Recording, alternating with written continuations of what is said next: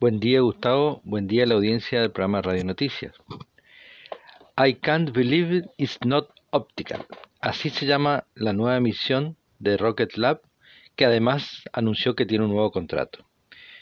Si bien el 27 de agosto la empresa abrió la ventana de lanzamiento para su misión número 14, tendrá 13 días para utilizarla.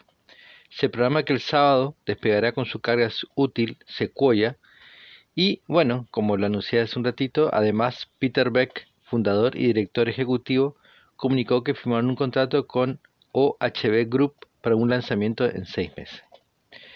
Esta misión que despegará el fin de semana fue contratada por Capella Space, una empresa de servicios que proporciona datos de observación de la Tierra. El Sequoia es un microsatélite que pesa 100 kilos y se desplegará con una inclinación de 45 grados para brindar cobertura sobre Oriente Medio, ambas Coreas, Japón, Europa, Sudeste Asiático, África y Estados Unidos.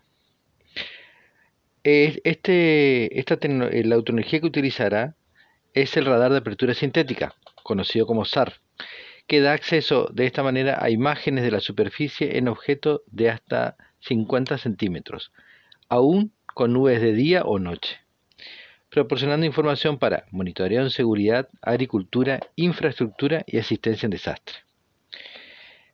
Por último, el nuevo contrato con OHB Group es para lanzar un satélite de comunicaciones a principios de 2021, desde el complejo de lanzamiento número 1 en la península de Maya, Nueva Zelanda.